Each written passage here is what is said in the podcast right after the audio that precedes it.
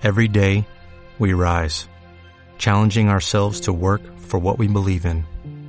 At U.S. Border Patrol, protecting our borders is more than a job, it's a calling. Agents answer the call, working together to keep our country and communities safe. If you are ready for a new mission, join U.S. Border Patrol and go beyond. Learn more at cbp.gov/careers. Llegó pa'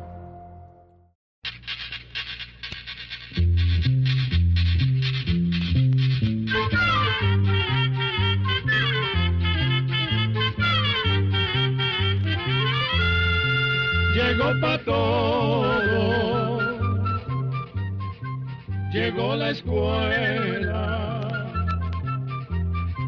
llegó la escuela, llegó por radio.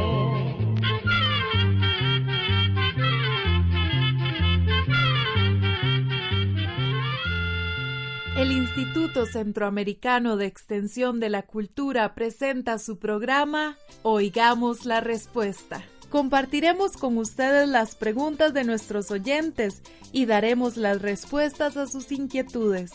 Mándenos sus preguntas al apartado 2948-1000 San José, Costa Rica. También puede enviarnos sus preguntas al correo electrónico icq.org o encuéntrenos en Facebook como Oigamos la Respuesta. O llámenos por teléfono, código de área 506, número 2225-5338 o 2225-5438. Con el sincero deseo de que pasen un muy feliz año nuevo 2019, desde el Instituto Centroamericano de Extensión de la Cultura, ICQ, les saludamos y les continuamos presentando el programa Oigamos la respuesta. Recordándoles amigos que comprender lo comprensible es un derecho humano. Un estimado oyente que nos escucha desde Pérez Celedón en Costa Rica nos llamó por teléfono para hacernos esta pregunta. ¿Qué será recomendable para evitar que los discos de acetato o vinilo se les haga un pequeño agujerito? Oigamos la respuesta. Bueno, la mejor manera de evitar esta clase de daños en los discos de acetato o vinilo es cuidarlos muy bien, pues están hechos de un material muy delicado que se raya, se perfora y se curva con facilidad. Para cuidar los discos de acetato o vinilo, no se recomienda tocar la superficie de los discos directamente con las manos. Tampoco se deben colocar en lugares donde puedan recoger polvo o donde hayan altas temperaturas. Los coleccionistas de discos también cuidan mucho la carátula o portada de los acetatos o vinilos, que es como una especie de sobre de plástico o de papel. La cubierta y la envoltura también son muy importantes, pues evitan que el vinilo sufra daños. Además, es importante guardar los discos en un lugar fresco, lejos de la humedad. Hay que evitar guardarlos en muebles con comején, cuidarlos de los rayos del sol y nunca apilarlos unos sobre otros, sino en posición vertical unos al lado de otros. También es importante asegurarse de que la aguja que usa es la adecuada para el modelo de tocadiscos o tornamesa, cuando no se tiene ese cuidado y se usa una aguja más gruesa o pesada, aunque el disco suene bien y no pareciera tener problemas, es posible que con el uso se vayan dañando los surcos que tiene el vinilo. Conviene levantar y colocar la aguja usando el brazo o pieza que tienen los tocadiscos para este fin, y evitar hacerlo con la mano, pues se puede rayar la superficie. Por último, para limpiar los discos de vinilo se debe usar una tela y un líquido especial para ese material que se puede conseguir en negocios especializados. Nunca se debe usar cualquier trapo o tela o líquidos como agua o alcohol que puedan echar a perder su disco. Bien, vamos a la música, la música que nos lleva, que nos transporta, que nos hace compartir sueños, ilusiones. ¿Qué tal si escuchamos del cantante Hernaldo Zúñiga de Nicaragua la canción Se van? Que la disfruten. Ha llegado nuestro tiempo teatral y me abrazo a la memoria, aprendiendo a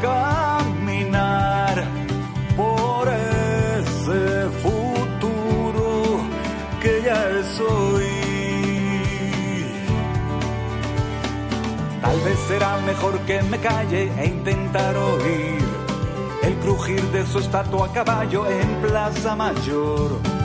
Una madre llora al hijo que nunca volvió. A esa herida no hay consuelo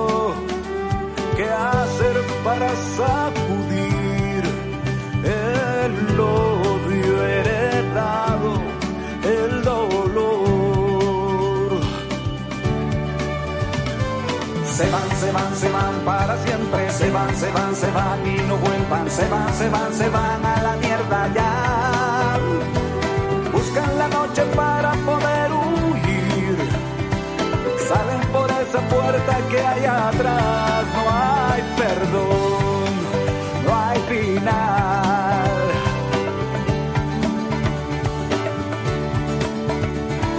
Puede que haya una ley que los ampare, no hay quien los salve, se van, se van. Se van, se van, se van, se van.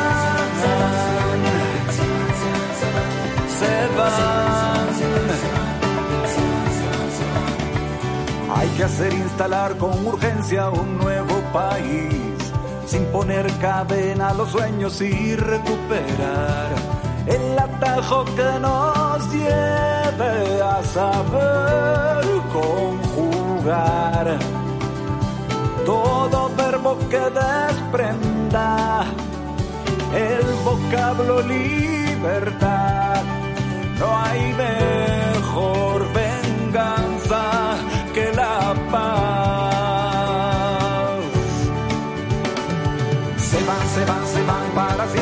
se van, se van, se van y no vuelvan, se van, se van, se van a la mierda ya. Buscan la noche para poder huir. Salen por esa puerta que hay atrás. No hay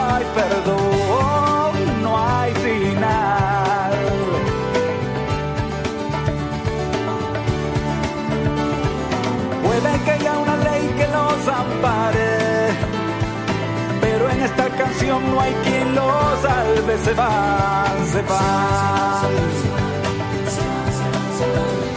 se van.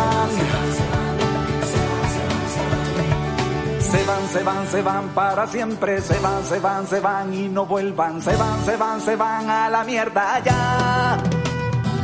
Buscan la noche para poder huir, salen por esa puerta que hay atrás, no hay perdón,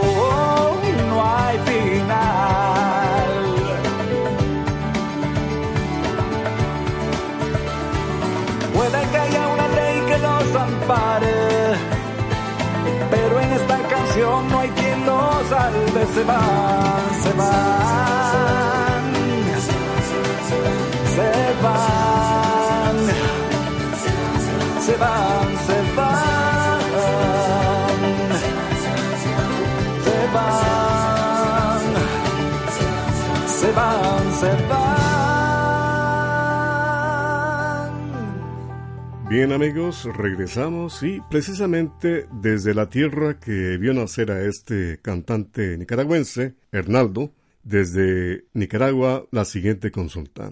El señor Minor Quintana nos envía un mensaje a nuestro Facebook desde Jutiapa, Nicaragua, y nos pregunta ¿Cómo es que hacen el dinero y por qué no hacen lo suficiente en cada país pobre? Escuchemos la respuesta. Para responder a la pregunta de nuestro oyente, les vamos a contar lo que hizo un país que creyó que fabricando más dinero saldría de pobre. Imagínese que en Alemania, después de una guerra hace más de cien años, el gobierno hizo cantidades de billetes y monedas sin que hubiera una producción que respaldara ese dinero. Lo hizo para salir de un apuro muy grande, pero, como dicen, la medicina fue peor que la enfermedad porque el desastre fue terrible. Al tener dinero, las personas se lanzaron a comprar de todo, y pronto se fueron terminando los productos. Y pasa que cuando hay pocas mercancías y una gran demanda de la gente, el precio sube. Lo poco que quedó se fue poniendo carísimo. Todos los días se hacía más dinero y todos los días subían los salarios. Pero al mismo tiempo subía el precio de las cosas. Un huevo valía cien veces más que el día anterior. Por esta razón, la cantidad de dinero que un país mande a fabricar depende del total de la producción nacional, que será la que respalde ese dinero. Buena parte de lo que se llama la producción de un país depende de la agricultura y de la ganadería. Por ejemplo, la producción de café, de banano, de carne, de leche, de caña de azúcar, de maíz y de tantas cosas que se pueden sembrar y que tienen un valor para la venta. Pero la producción de un país también es lo que producen las fábricas y las industrias.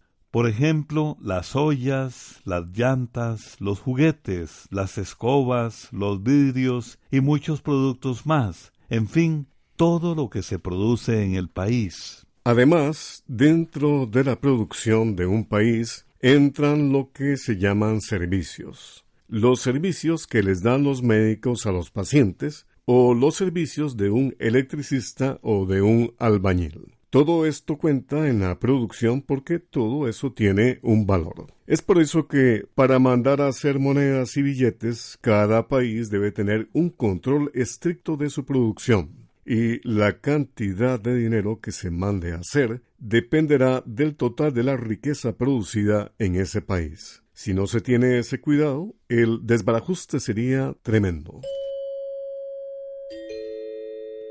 Usted está en sintonía de Oigamos la Respuesta. Muchas gracias por su amable atención y gracias también a esta radioemisora que nos permite comunicarnos con usted. ¿Por qué los volcanes activos siempre están expulsando humo o fuego? ¿Qué material producen ese humo y el fuego? Esta es la pregunta que nos hizo llegar el señor Salvador Midense Martínez, quien nos escribe desde la ciudad de Managua, en Nicaragua. Oigamos la respuesta.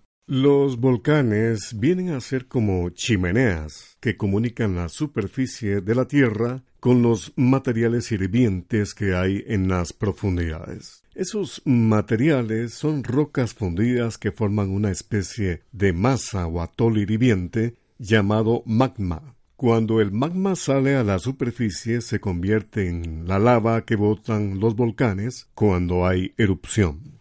Además de lava, durante una erupción el volcán expulsa gases y ceniza. Pero una vez que la lava sale a la superficie, volverá a enfriarse en poco tiempo y se convertirá nuevamente en roca. Algunas veces la lava que brota de los volcanes que están en el mar da origen a nuevas islas. Esto es lo que sucedió, por ejemplo, en las islas que forman el archipiélago de Hawái que se formaron de la erupción de varios volcanes cercanos que estuvieron muchísimos años expulsando lava. Hasta el día de hoy, los científicos no han descubierto ningún método seguro para predecir una erupción.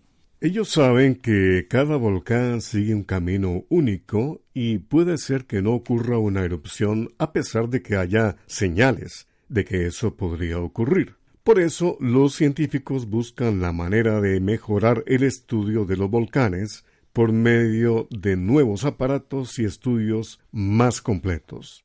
El poder saber con certeza cuándo habrá una erupción significa salvar la vida de muchas personas que viven cerca de los volcanes.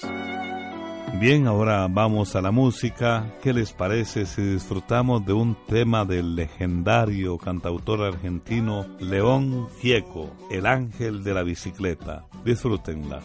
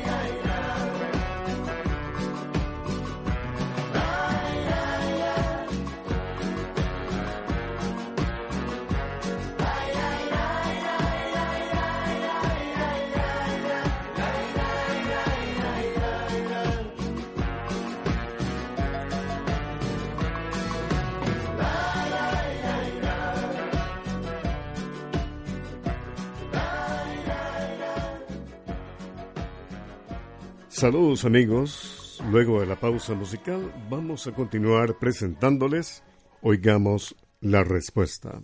Hace poco escuché que la remolacha es un gran alimento. Me gustaría saber más acerca de las propiedades de este vegetal. Es la pregunta de un amigo oyente que nos escribe desde San José, en Costa Rica. Escuchemos la respuesta. La remolacha es, efectivamente, un excelente alimento. Los científicos que la han estudiado dicen que la remolacha es una hortaliza que contiene carbohidratos, azúcar, vitaminas como el ácido fólico, vitaminas B y C y minerales como el potasio. Todas estas sustancias que contiene la remolacha Sirven, por ejemplo, para bajar la presión, evitar la inflamación, desintoxicar el hígado y dar energía. La remolacha también se recomienda para fortalecer el sistema de defensas del cuerpo y hay estudios que aseguran que la sustancia que le da el color rojo podría tener propiedades anticancerígenas. Además, el ácido fólico de la remolacha previene enfermedades del bebé durante los primeros meses del embarazo. Otra propiedad de la remolacha o betabel, como la llaman en algunos lugares, es la de ser un laxante. por lo que conviene a personas que padecen de estreñimiento. La remolacha se puede comer cruda o cocinada. Al cocinarla siempre debe dejársele la piel y quitarla cuando ya se va a comer. Además, las hojas de remolacha se pueden zancochar al igual que las espinacas y son igualmente nutritivas.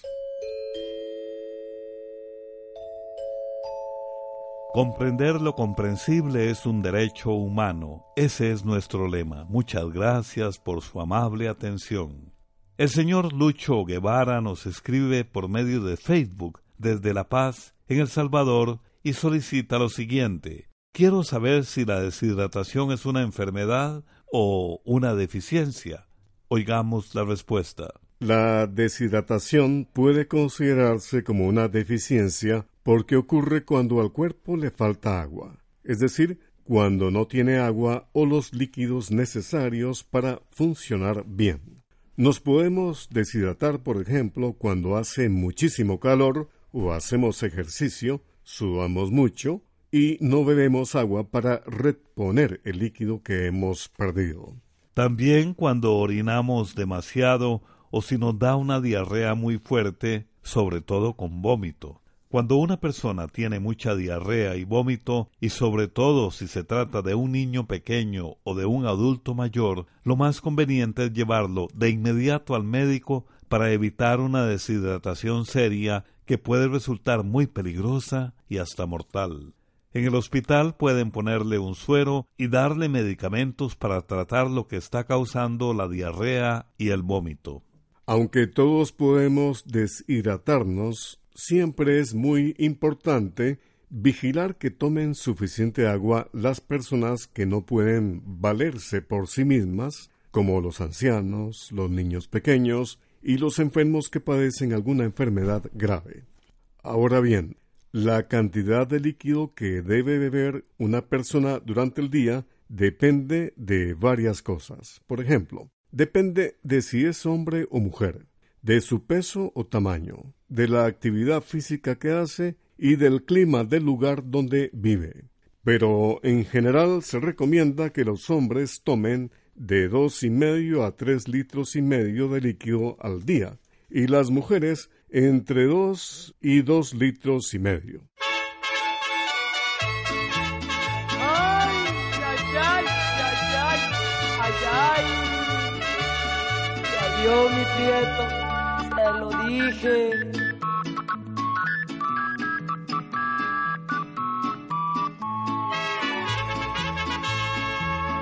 Cuando yo supe quererte, te abrazaba yo en el puente, nos quisimos de un jalón.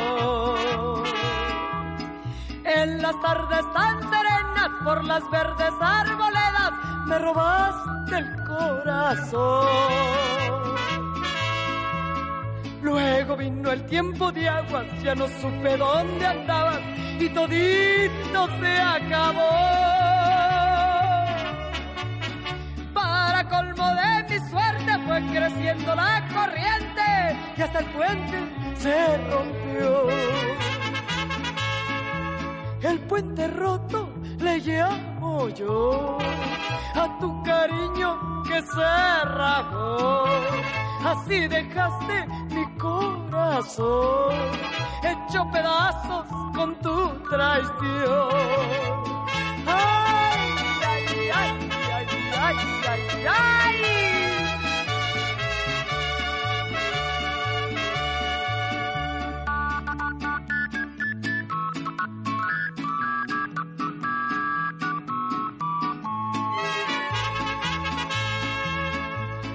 En el puente roto, abrazada con el otro, ni te acuerdas de mi amor. Porque así son las mujeres, cuando el hombre más las quiere, siempre pagan con traición.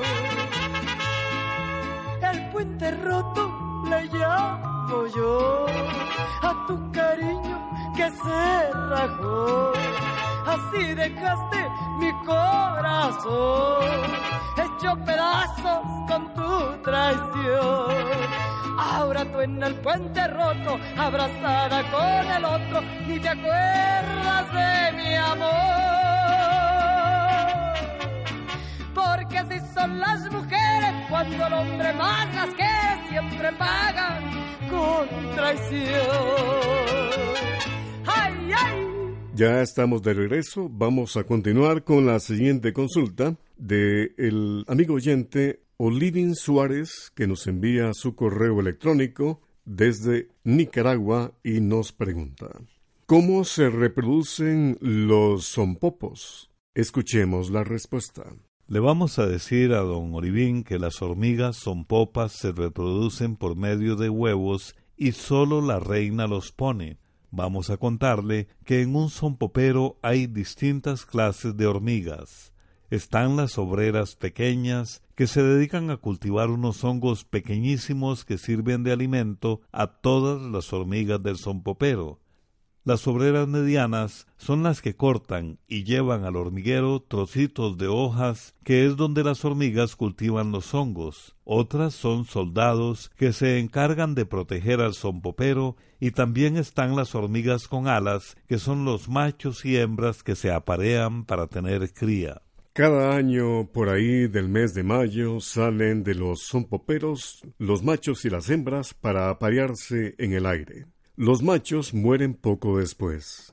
Las hembras se cortan las alas y buscan en el suelo un lugar apropiado para hacer un nuevo zompopero. Cada una de ellas es una hormiga reina. Antes de salir del hormiguero, esas hormigas reinas guardan en la boca semillitas del hongo que les va a servir de alimento. Una vez en el suelo, cada hormiga reina hace un túnel de unos nueve a doce centímetros de largo. En el fondo del túnel, la reina hace como un campo de cultivo en donde siembra las semillas del hongo. Unos días después, la reina comienza a poner huevecillos. Parte de ellos sirven de alimento a la misma reina. De los otros nacen unos gusanitos llamados larvas. Un tiempo después, las larvas forman un capullo y dentro de este capullo se van desarrollando las hormigas hasta convertirse en hormigas adultas. Salen así las primeras obreras que comienzan a ayudar a la reina. La ayudan cuidando los huevecillos que ella va poniendo.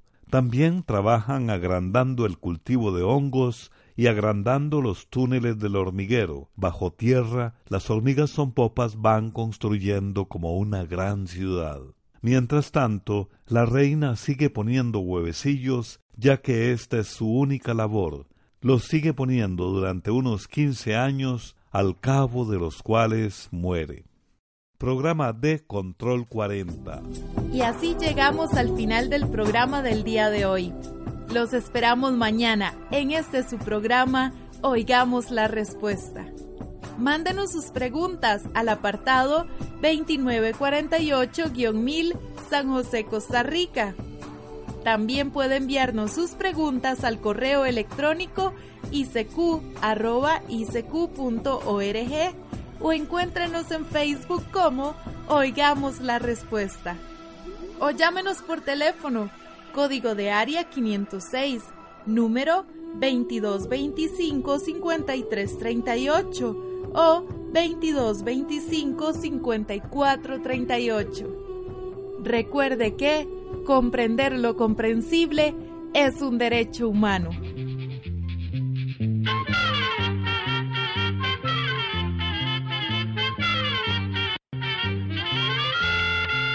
Llegó el momento de despedirnos. Se va a la escuela, se va cantando.